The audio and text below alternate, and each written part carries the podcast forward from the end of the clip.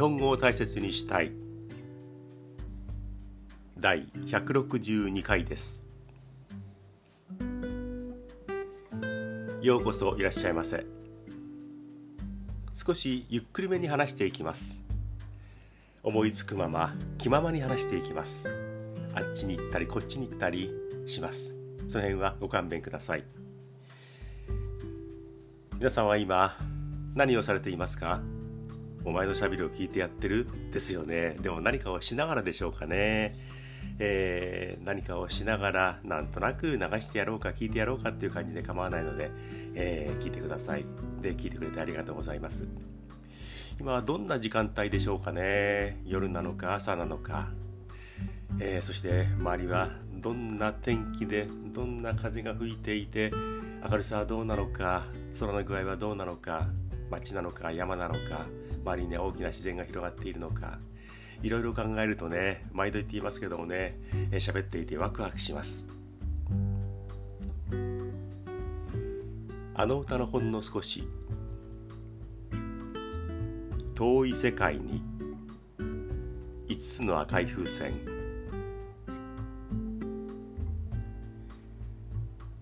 遠い世界に旅に出ようか。それとも赤い風船に乗って雲の上を歩いてみようか。太陽の光で虹を作った。お空の風をもらって帰って暗い霧を吹き飛ばしたい。1968年私が13歳の時の、えー、名曲。もうこれはそうですね、その当時の歌という意味だけではなくて今でもずっと歌われている代表的なフォークソングの歌ですね。作詞作曲は西岡隆さん。5つの赤い風船というグループの一員でした。リーダーでしたよね確かね、えー、これあのある歌の B 面として発売されたんですがこちらの方が、えー、非常に有名になりました。よくありますね、えー、昔はレコードっていうのは A 面が主にこれをこの歌を売りたいっていう A 面で B 面の方はおまけのような感じでもう一曲ついてるんですが、えー、そのもともとはメインではなかった方のこの遠い世界にが非常に注目されたという例です。で赤い風船に乗って雲の上を歩いてみようかとってもメルヘンな感じでおとぎ話のような感じがして太陽の光で虹を作った。これもね、えー、とてもポエムな感じですよね。ポエムな感じ。変な日本語ですね。とても詩的な感じがしますよね。ただ、えー、先ほど紹介したように、うん、風をもらって帰って暗い霧を吹き飛ばしたいっていう風になってるんですね。この歌、え、2番以降の歌詞を見てみると、え、とてもメルヘンとか楽しいよね。あいいよね。みんなのんびり来ようっていうものでは全くないですね。これは、え、詳しい言葉では私は調べていないですけれどもいわゆる反戦というかメッセージソングというかね、えー、あまり平和ではない簡単ではない世の中のことをある意味憂いているというかね悲しんでいるという内容になっていると思います、うん、でも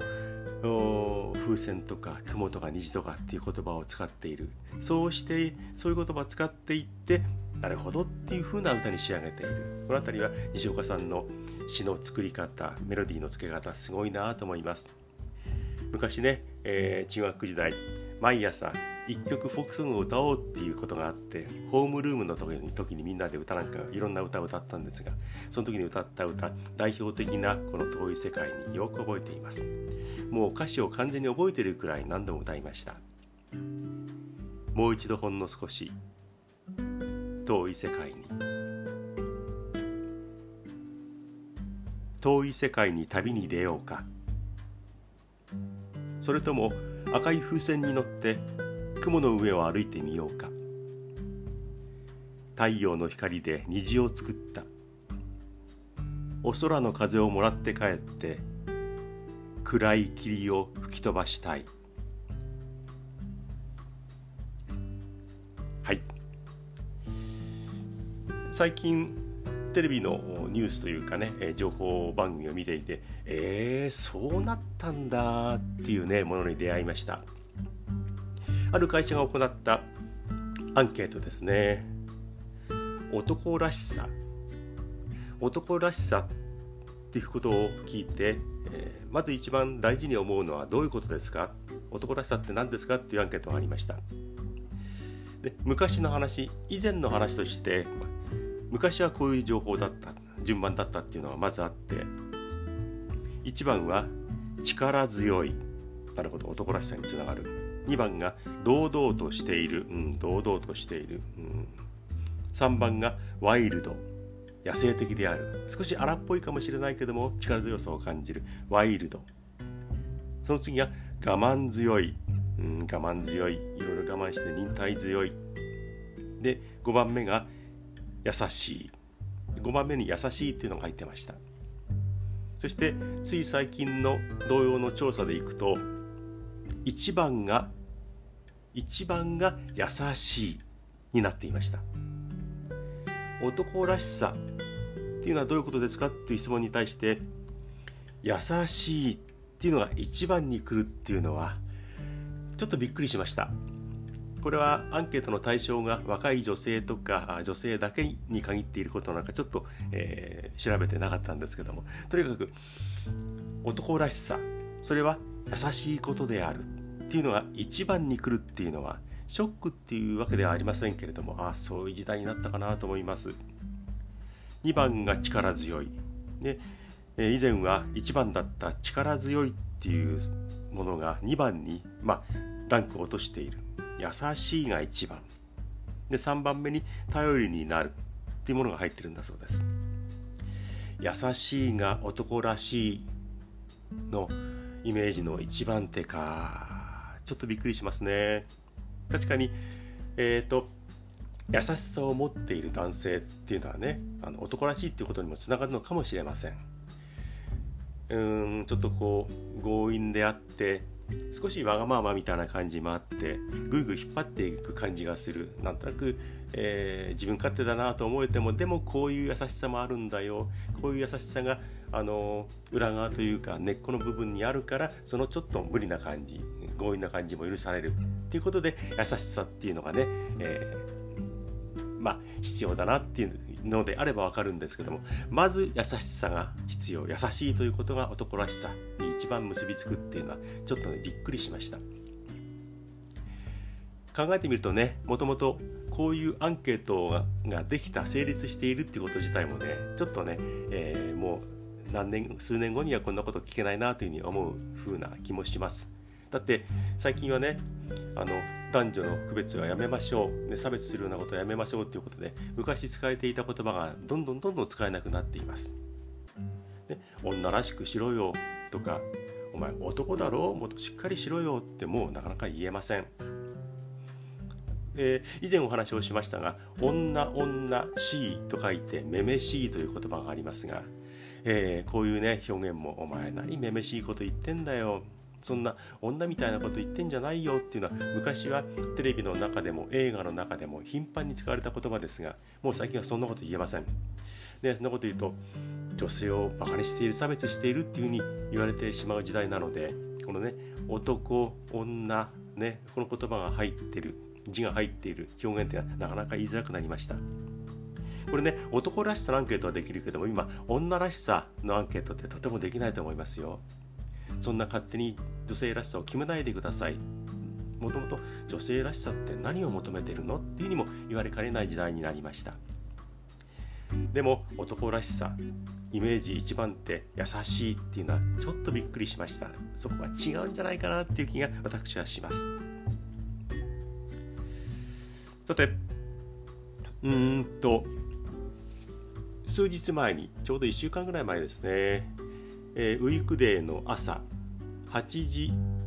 台少し8時を少し待った時期時間ですかね午前中です、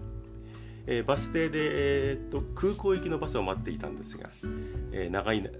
なかなかバスが来なくてね2 3 0分そこに立っていました。そしたらすぐそばにある高校に向かうスクールバスのバス停があったんですね。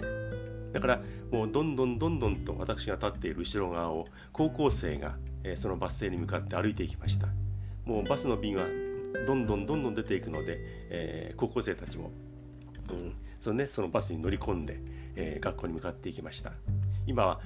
スクールバスもぎゅうぎゅう詰めにしないであまり密にしないでゆったりと座れる人だけ座ってスタートという形式になっていました。で私の後ろにもう何人も何人も男子高校生女子高校生が歩いていきましたから何気なく見ているとねそう何気なくじろじろ見ちゃうとダメなので何気なくああまた来たないろいろいっぱい来るなちょうどピークかななんて考えながら見ていると。女子高校生がそうですねうんこれ大雑把な感じがするかもしれないですけども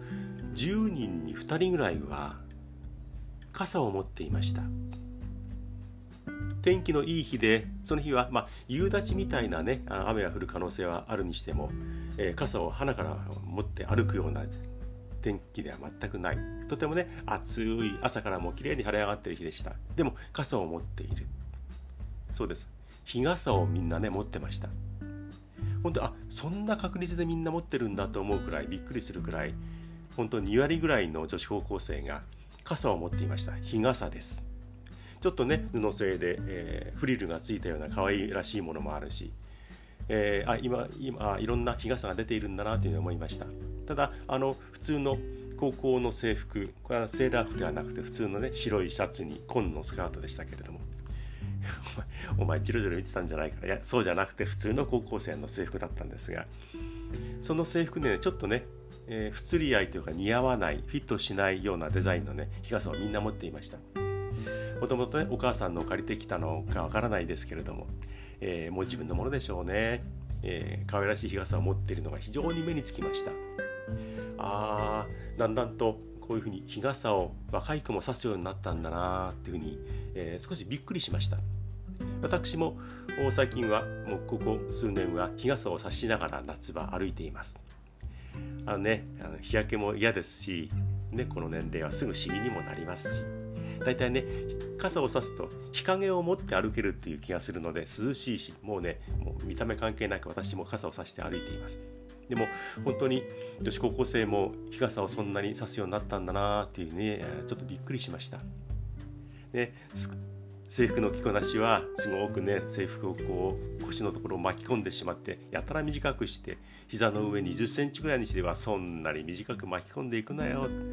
って思うくらいねあの短いスカートを履いている高校生が非常に多いんですがその傍ら手には日傘がこうぶら下がっている持たれているっていうのはうーん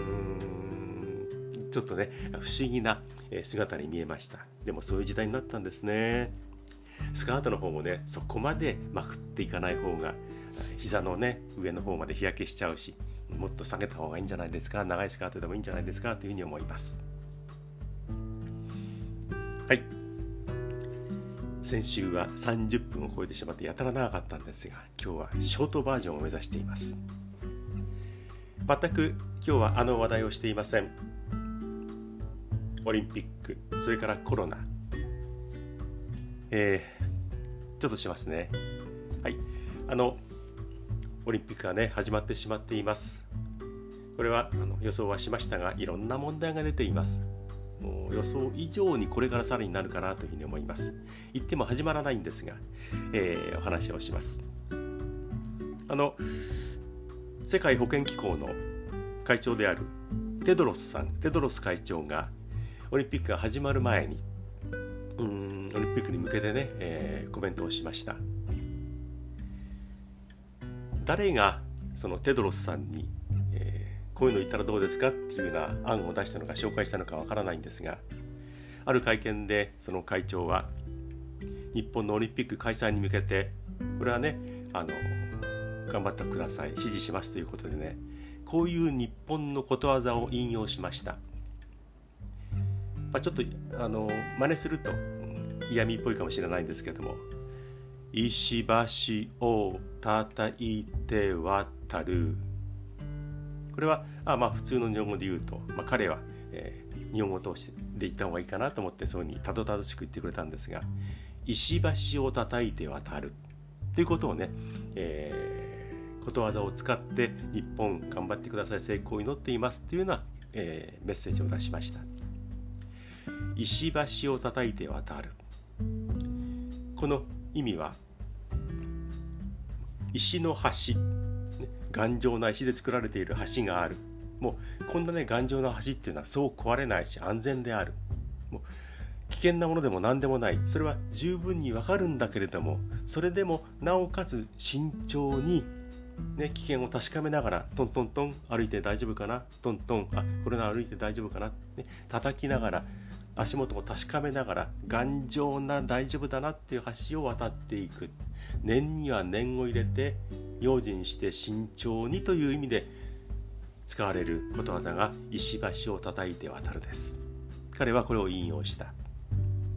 石橋を叩いて渡る。ちょっと感じ悪いですね。まあそういうふうに言いました。これはね私テレビで見ていてそれは全く違う。誰が彼にそれを言ったらどうですか？でそれで日本のオリンピック開催に向けてメッセージをしましょうと言ったのかは分かりません。日本人のスタッフでもいるんでしょうかね。でもこれは全くの間違いです。今回のオリンピックをやってしまうというのは石橋を叩いて渡る。安全だけれども慎重に慎重に丁寧に安全にっていうことでは全くない。あえて言うのであれば日本のことわざとか慣用句みたいなものに、え、例えるのであればこれは危険な橋を渡る。これがまさにふさわしいと思います。危険な橋を渡る。危ないな大丈夫かなっていうのは十分分かっているのにその橋を渡ってしまう。無謀な挑戦をする無謀なことをやってしまうという意味で昔から言われている危険な橋を渡るです。だからテドロス会長はねあのことわざの選択をはっきり間違えたと思います。石橋を叩いて渡るではなく危険な橋を渡る。それをやってしまっている東京オリンピックなのかなというふうに強く思います。ね、間違った言葉を使わないでくださいってね、言いたいんですけども、本人は分からずにそういった方がいいっていうアドバイスが誰かからあったんでしょうね。はい、ちょっとね、あの、感じ悪く、でも違うぞと思ったんでお話をしました。さて、前回の放送ではメールをね、何本も紹介しました。えー、3本ぐらいですかね。私のこの放送に対して来る反応としては非常にねまとまった反応があった回になりました。その中で初めてノルウェーからメールをいただいたというご紹介をしました。これはノルウェーのステッフェンさんからいただいたメールだったんです。ノルウェーの人からもらった初めてのメールとても嬉しかったです。で、えステッフェンさんはすぐに反応をねメールでくれて私の情報が少なかったですよね。っていうふうな、えー、まず書き出しがあってさらに彼の情報をくれました。33歳の男性で、えー、日本で、えー、日本語の勉強したことがあるっていうのは前回のメールで紹介したんですが日本のあの平塚神奈川県の平塚にある東海大学千葉県東金の城西国際大学で勉強したことがあるそうです。留学してトータルで3年間ぐらいは日本で勉強していた。日本語だけの勉強かどうかわからないですけども主に日本語の勉強をした。だね、メールの文面もねもう素晴らしい。これはネイティブの日本人のメールだなというふうに思ってしまうような素晴らしい文面になっています。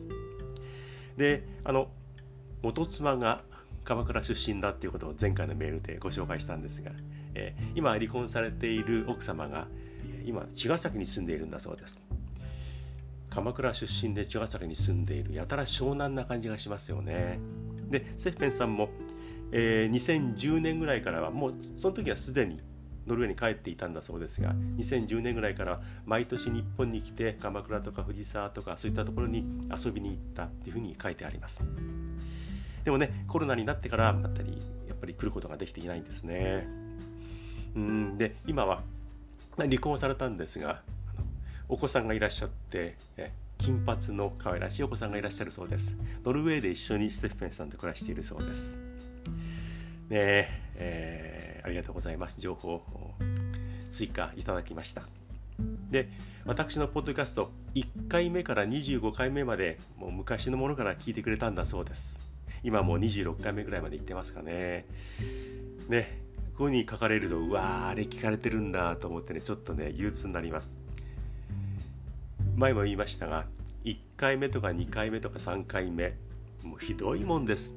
今でもこんな具合ですけれども特に1回目まずポッドキャスト放送の作り方が全く分からなかった。もう失敗ばっかりしていてとにかく1回目を出そうっていうことばっかり考えていたので1回目何が何だか分かりません。でもとにかくやってしまおうと思います。1回目ポッドキャストこんな感じで終えと終えようと思います。そういう雰囲気ですからね、えー、これはあの皆さんも聞こうと思えばどっかで1回目からずっと遡って、えー、聞くことができるのでもし珍しいものを聞きたいなと思ったら聞いてみてください。はい。ステッフェンさんまた何かあの面白いっていうかねあのいろんな話があったらメールをどんどん送ってください。いろんなステッフェンさんの個人情報喋ってますけどもどんどん言って大丈夫ですよっていうことをね、えー、メールで頂いてますのでバンバン喋っちゃいました。ありがとうございました。はい。後半はやっぱり少し早口ですね。ゆっくり喋るってとても難しいです。皆さんからのメールお便りをお待ちしています。もうねこれはどんな内容でも、うん、その日あった出来事でもあるいはこんなの日本はどうなの？とかね。あと、まあ、日本語についての質問みたいなものも分かるものは調べてでもお伝えしお答えしますので、えー、ぜひ送ってみてください。大切 .japanese.gmail.com こちらまで何気ないメールでも構わないのでプチってやって送ってください。お前のこのしゃべりもっとこうしろよっていう意見もね、えー、積極的に受け入れようと思うのでお待ちしています。YouTube でこれはあのこの放送と同じようにポッドキャストと同じように日本語を大切にしたいという題名で新しく始めました。今度が5回目になりますね、え、こちらの方も、ん、見て聞いてください。映像の方はさほど凝ったものではないんですけれども少し味付けをしながらやっているのでぜひ YouTube の方も来てもらいたいと思います。コメントの書き込みお待ちしています。そして、え、チャンネル登録もできればお願いします。今チャンネル登録者数は24名です。ね、25人目ふるって、えー、チャンネル登録お願いします。実はゆっくり日本語ゆったりトークという名前で別の YouTube をやっていたんですがそちらの方には400名ぐらい、えー、チャンネル登録をいただいています。そちらの方で登録した方できれば日本語を大切にしたい新しいこの YouTube の方にもぜひチャンネル登録をお願いします。先週ねちょうど17名ですって言ったんで、えー、今回が24人のチャンネル登録1日1人というチャンネル登録数になっています。3年頑張れば1000を超えるというペースですね。はい引き続き頑張っていきます。お待ちしています。今はおはようございますでしょうか。こんにちは。こんばんはという時間帯でしょうか。もしかしたらおやすみなさい。To be continued.